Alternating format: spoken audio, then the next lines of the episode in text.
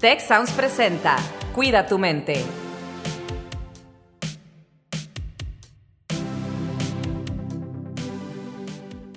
Hola, ¿qué tal a todos nuestros escuchas? Pues en esta ocasión tenemos un programa que además va con nuestra cortinilla de entrada, que es el amor. Víctor Mancera nos acompaña esta tarde. ¿Qué tal? ¿Cómo estás, Víctor? ¿Qué tal, Rosalinda? No, hombre, es un placer enorme poder acompañarlos y acompañarlas una vez más en un episodio de su programa Cuida tu mente. La verdad es que este es un tema sumamente amplio, sumamente extenso, pero también sumamente relevante, considerando que todos y todas lo vivimos en nuestra vida en distintas etapas. La verdad estoy muy contento porque tenemos a un invitado y una invitada totalmente preparados y preparadas en el tema y me llena pues de mucho honor y orgullo poder colaborar con todos y todas. También tenemos a Carlos y a Alex este, acompañarnos en este episodio. Es todo un privilegio poder participar con personas pues tan maravillosas como todo el equipo. Y bueno, en primera instancia, Mario Toledo, ¿cómo te encuentras? Hola, hola, ¿qué tal? Muy bien, muchas gracias por invitarme. Este, encantado de poder estar aquí charlando.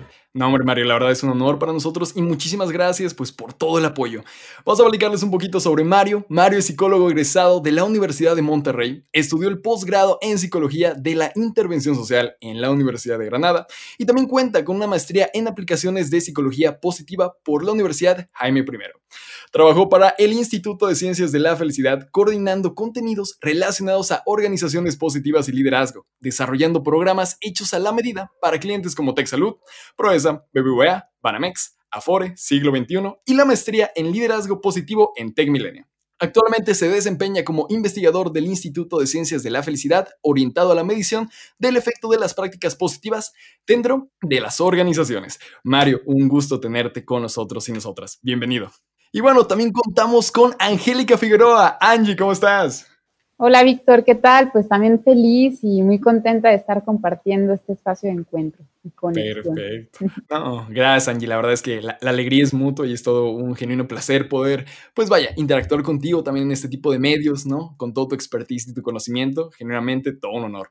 Y bueno, Angélica Figueroa Saldaña es psicóloga por la Universidad Ibero Puebla, maestra en psicoterapia humanista, sistémica Ibero Puebla y especialista en psicología clínica por la Universidad Alberto Hurtado en Santiago, Chile.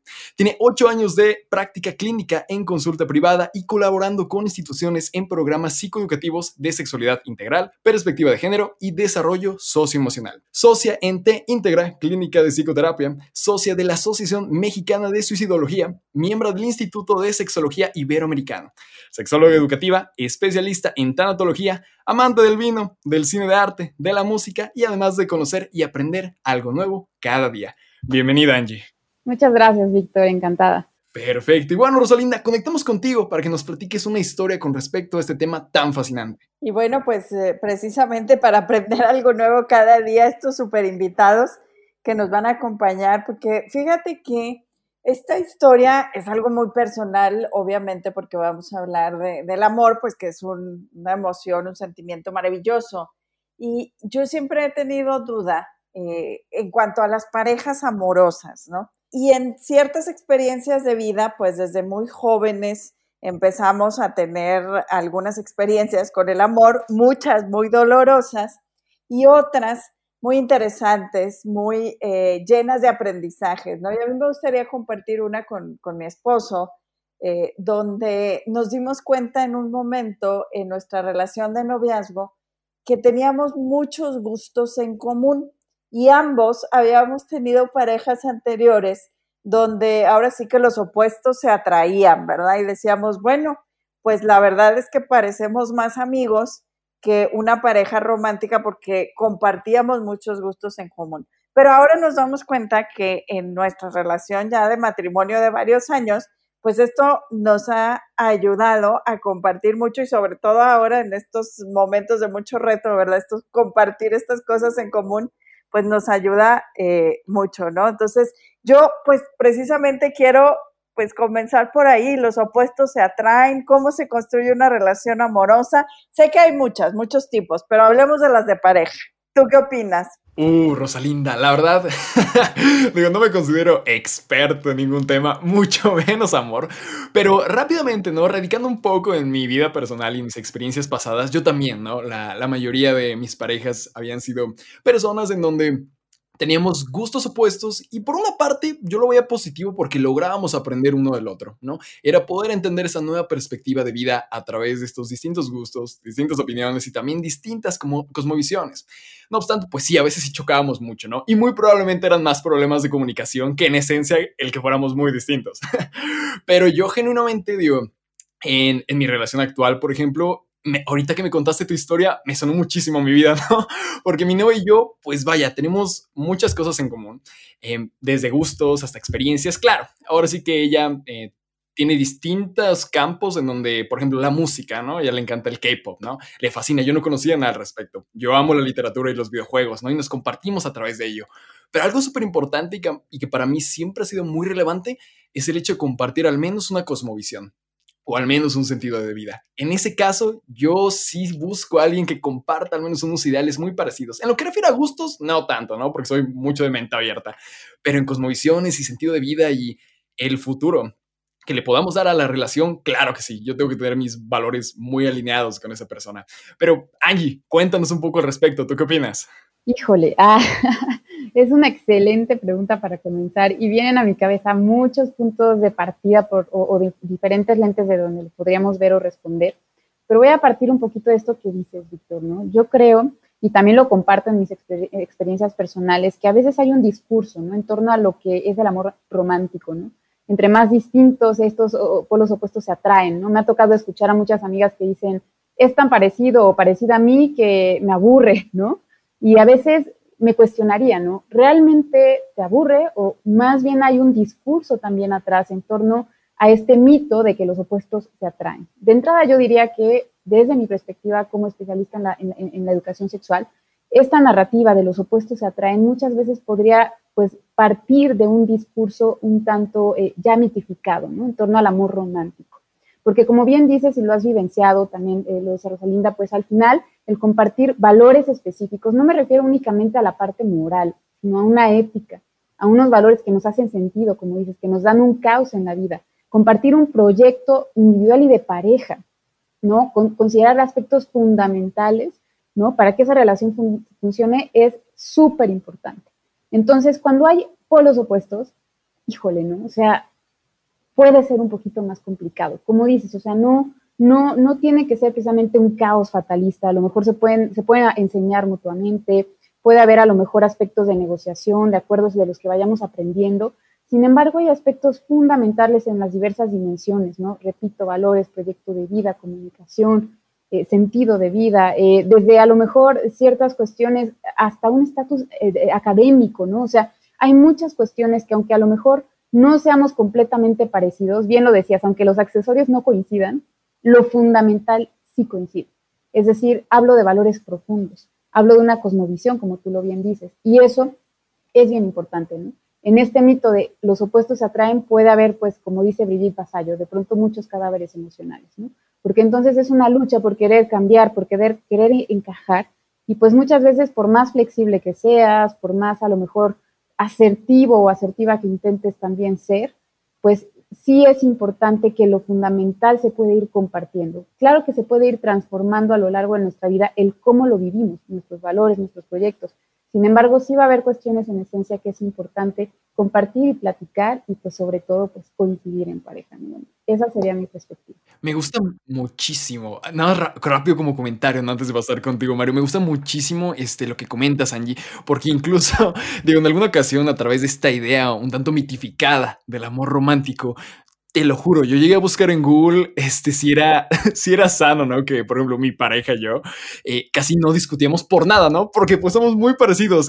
y yo debajo de esta idea del amor romántico me decía, oh mi Dios, no, este, es raro, ¿no? es la primera vez que me pasa que estoy tan alineado con alguien y el hecho de que no discutamos o tengamos alguna ah, diferencia al respecto, pues me parecía como catastrófico, ¿no? Lo que sería al revés, ¿no? Cuando piensas en alguien que es opuesto a ti. Entonces me gusta mucho esta perspectiva del, este, del amor romántico, cómo influye en la cultura que tenemos del amor en pareja. Y no solo eso, sino también esta lucha de poderes cuando intentas cambiar a la otra persona, porque estoy seguro que en varios puntos, en lo que refiere a la vida y en lo que refiere a las situaciones en las que vivimos, pues claramente nos sentimos en la necesidad de ser comprendidos y de entender al otro. Y cuando no podemos llegar a esos acuerdos, pues las cosas se vuelven un tanto complejas o rígidas. Pero bueno, Mario, ¿qué nos comentas? Bueno, muchas gracias. Pues bueno, estoy muy de acuerdo aquí con lo que dice este Angie. Este me llamó mucho la atención esto que habla de, sobre los mitos, ¿no? Como psicólogo social, pues estudiamos toda esta parte, todos estos paradigmas o estas, eh, que nos creamos acerca de estos constructos este, sociales como el amor, ¿no? Este, eh, sobre si los opuestos se atraen, si, si los iguales, este, es más sano tener una pareja que, te, se parece más a ti, ¿no? Y vaya, estoy totalmente de acuerdo en que esto es una construcción social y que esto es un, pues digamos como mitos a, a decir esto, ¿no? Si hablamos como de predictores en cuanto a qué sobre el éxito de una pareja, ¿sí?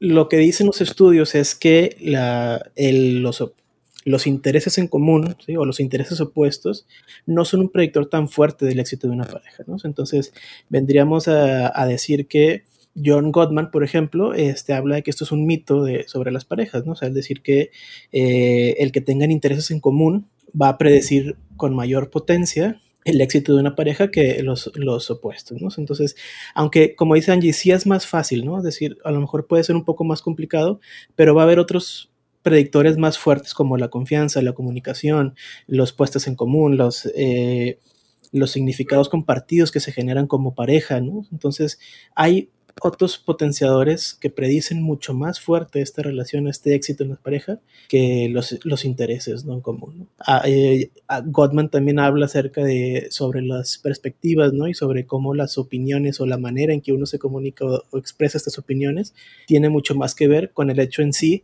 de que pues sean intereses comunes o opuestos. ¿no? Excelente, Mario. Me, me, gusta mucho este, lo que comentas acerca de la comunicación, ¿no? A veces más allá de que haya diferencias en torno a ciertos gustos o ideas, es más como la forma en la que comunicamos estas diferencias, la forma en la que las arreglamos también, o la forma en la que queremos que nuestra perspectiva o nuestra cosmovisión sea la única presente en la relación o, o sea la correcta, lo adecuada, ¿no? Rosalinda, ¿qué nos quieres comentar? Fíjate que justo esto que comenta Mario, el, el, los doctores Gottman, ¿verdad? Son una pareja que precisamente se ha dedicado a estudiar las relaciones de pareja. Eh, y, ellos son famosos porque se dice que, que predicen, observando una conversación entre una pareja, si esa pareja va a perdurar en el tiempo o no. Y observan justo lo que decías, Víctor hay predictores que tienen que ver con lo que sí hacemos, es decir, cómo nos comunicamos, en qué basamos la relación, que es, por ejemplo, en esos puntos de coincidencia y lo que en un momento apreciamos de la pareja, en cómo logramos esa comunicación más profunda con, con una pareja que obviamente no se construye de la noche a la mañana, pero también hablan de lo que no debemos de hacer en una relación de pareja, ¿no? Y es cómo vamos a tener diferencias porque ellos hablan sobre todo entre más se profundiza en la relación, entre más compartimos, pues obviamente hay cosas de las que a lo mejor ni siquiera estamos conscientes en nuestra relación de pareja que traemos por nuestras propias experiencias de vida. Y cuando suceden estos eh, choques o diferencias, el enfoque que ellos proponen es que sí se tenga la discusión, sí se viva la diferencia, pero que cuidemos mucho y tengamos ciertas reglas, ¿no? Y ellos les llaman eh, los cuatro caballos del apocalipsis de las relaciones. Y se aplica para las relaciones de pareja y para las relaciones de trabajo y para las relaciones con los hijos, ¿no?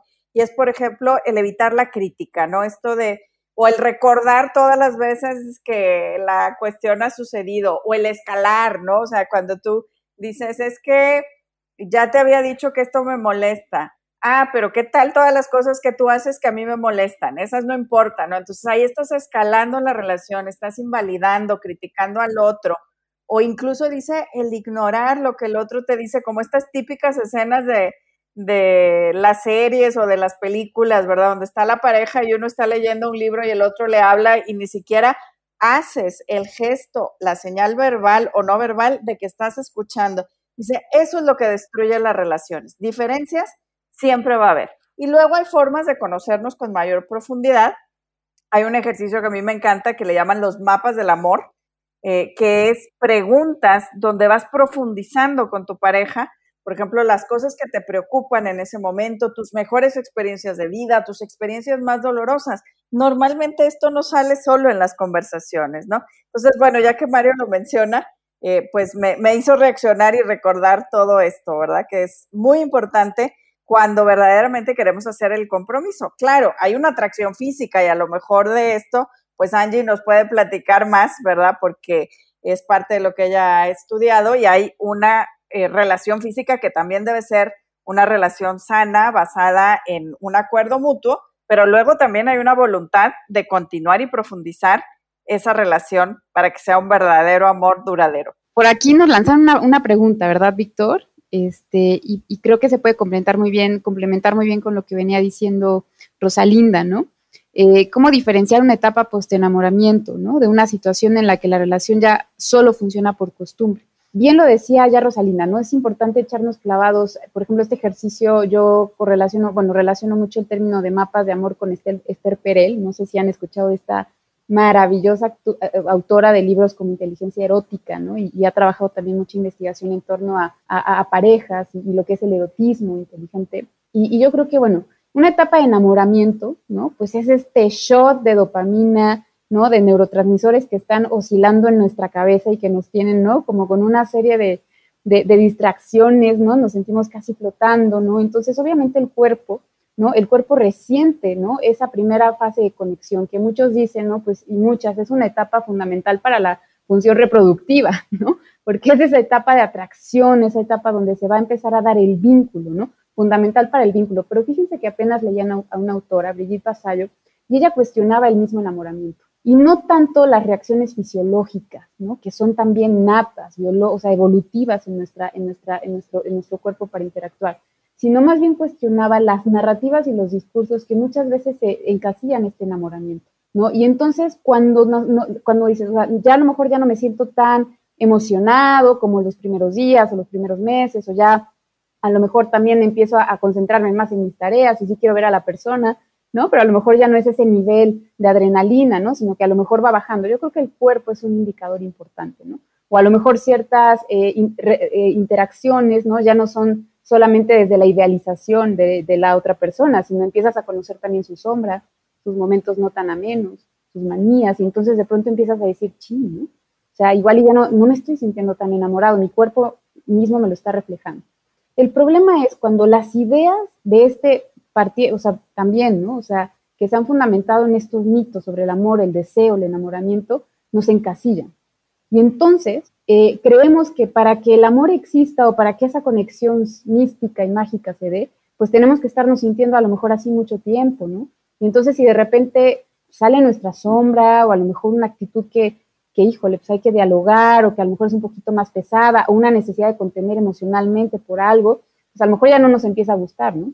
porque hay un discurso atrás en torno a que el enamoramiento o el amor pues, tiene que ser prácticamente o mágicamente eh, perfecto, ¿no? Por ejemplo, si conectamos se va a solucionar o tienes que adivinar lo que yo quiero. Oye, pero es que antes te gustaba cómo te besaba. Pues sí, a lo mejor le tienes que decir que te gusta también a la hora de tener relaciones sexuales. Por ejemplo, en esta parte también de, inteligencia erótica. Pero a lo mejor estas ideas de enamoramiento pues nos van mermando esa capacidad, como decía Rosalinda, de conectar más allá, de entendernos. Por otro lado, también Esther Perel dice que el deseo es algo que se trabaja cada día, ¿no? El deseo también, eh, de alguna manera, no sucede nada más por arte de magia. Entonces, el deseo, la comunicación, el, comunicar las necesidades, pues yo creo que también van a hacer que la, que la relación pueda irse manteniendo. Y también es normal que va a haber como etapas de menos, a lo mejor, este, vamos a hablar desde el plano meramente erótico, de menos respuesta sexual, ¿no? En tiempos de estrés tal vez va a haber un poquito menos de tiempo para convivir. Sin embargo, es normal que haya de pronto estas oscilaciones, por eso es importante estar comunicando.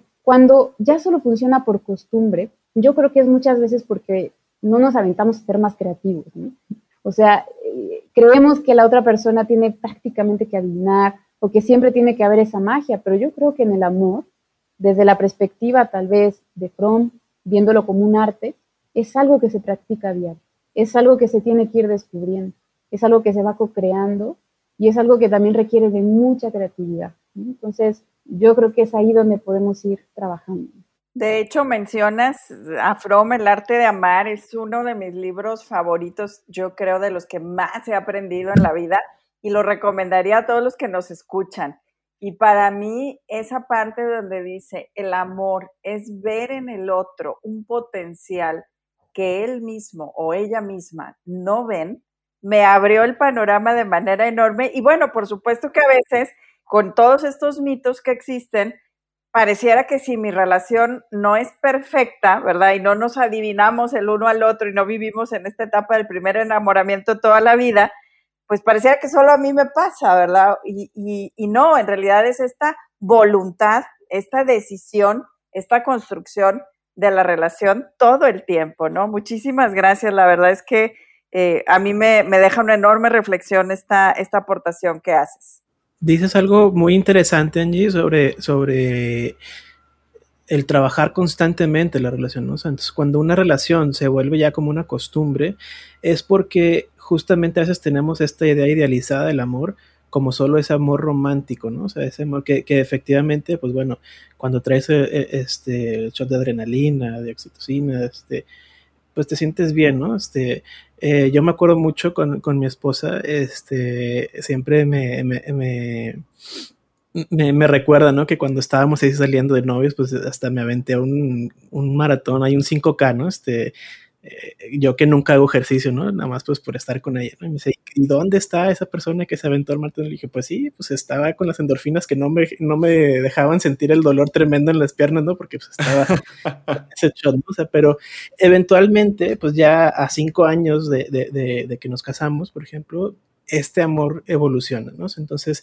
eh, esto me hace pensar mucho en una redefinición que, que propone una, una autora que se llama Barbara Fredrickson, que habla sobre sobre el amor y, cómo lo y sobre una redefinición del amor, ¿no? O sea, que dice que no tiene nada más que ver el amor, o sea, pensar en el amor no solo como esa emoción que se da por, por la interacción entre las personas, ¿no? Sino más bien como unos, el amor entendido en momentos de conexiones, ¿sí? Y cómo nos conectamos constantemente este, a través del tiempo y a través de los momentos con nuestras parejas, con nuestros amigos, con nuestros profesores. Entonces, eh, el amor tiene que ver con constantemente estar buscando momentos en cómo conectar y cómo hacer una conexión profunda con la otra persona, ¿sí? Para que no se vuelva una costumbre, ¿no? Entonces, ¿qué pasa si, si cuando una relación solo se basa, por ejemplo, este, en la cordialidad o, en la rutina, ¿no? Entonces, pues no aprendemos más de la otra persona.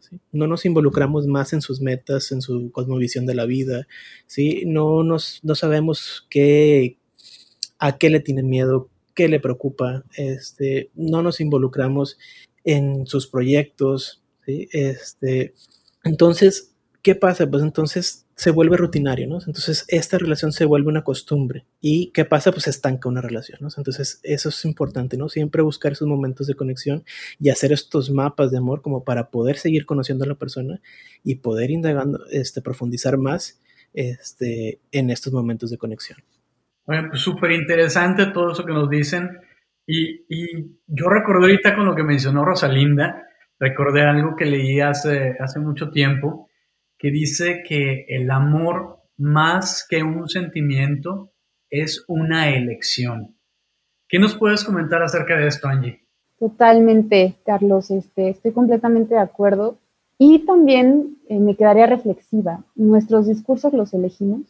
Yo creo que el amor es eh, de alguna manera el discernimiento constante también en torno a nuestros propios constructos, en torno a nuestros propios discursos. A veces no tenemos clara la, como decía hace rato, ando muy junguiana y muy psicoanalista, pero no tenemos claras a veces nuestras sombras, Entonces, en esa, en esa, en esa ceguera, pues podemos ir por la vida, ¿no? Este, amando, entre comillas, o enamorándonos, pues desde discursos a veces que, evocan a lo mejor a la violencia, que evocan al maltrato, que evocan a no sentirnos eh, tan plenos, tan plenas. Entonces yo creo que sí, que es una decisión constante e implica una responsabilidad preciosamente eh, constante con nuestro propio proceso de vivir a nivel individual, como decía Martin Buber, ¿no? Un yo, un tú y generar un nosotros, pero bueno, a partir de ese ser relacional, pero también detectando nuestra individualidad y responsabilizándonos de aquello que hay que seguir trabajando también con nuestros mapas de amor o discursos. Entonces,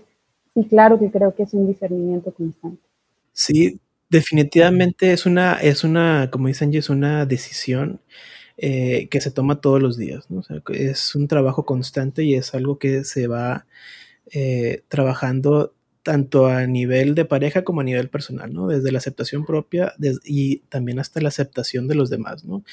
A veces pensamos que nos, nos mueve que la persona, por ejemplo, dice, oye, pues que ya no eres la misma o el mismo que antes, ¿no? Y es que nadie lo somos, ¿no? Entonces, eh, constantemente estamos cambiando, ¿no? Y constantemente las personas evolucionamos, ¿no? Entonces, si no estamos al corriente o si no vamos al mismo paso que nuestra pareja, entonces va a haber esta falta de conexión, ¿no? Entonces, es muy importante, es muy importante este, hacer todo ese seguimiento y estar presente siempre con nuestra pareja. Esta fue la primera parte del episodio ¿Qué es el amor? evolución o conexión de su podcast Cuida tu mente.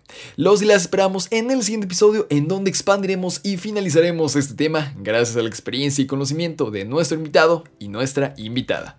Nos vemos. Si quieres saber más sobre tecnología, ciencia e innovación, te invitamos a escuchar Tech Review, el podcast donde contamos historias que despertarán tu curiosidad. Si te interesa la ciencia, el emprendimiento y la tecnología, este podcast es para ti. Escúchalo en Spotify, Apple Podcast y Google Podcast. Gracias por escuchar un episodio más de Cuida tu mente. Productor ejecutivo Miguel Mejía. Asistente de producción Marcelo Segura y Melissa Jubera productor de Cuida tu Mente, Víctor Mancera. Postproducción, Max Pérez. Los invitamos a escuchar el siguiente episodio de Cuida tu Mente y el resto de los programas de Tech Sounds en Spotify, Apple Podcast, Google Podcast y tech.mx slash tech-sounds.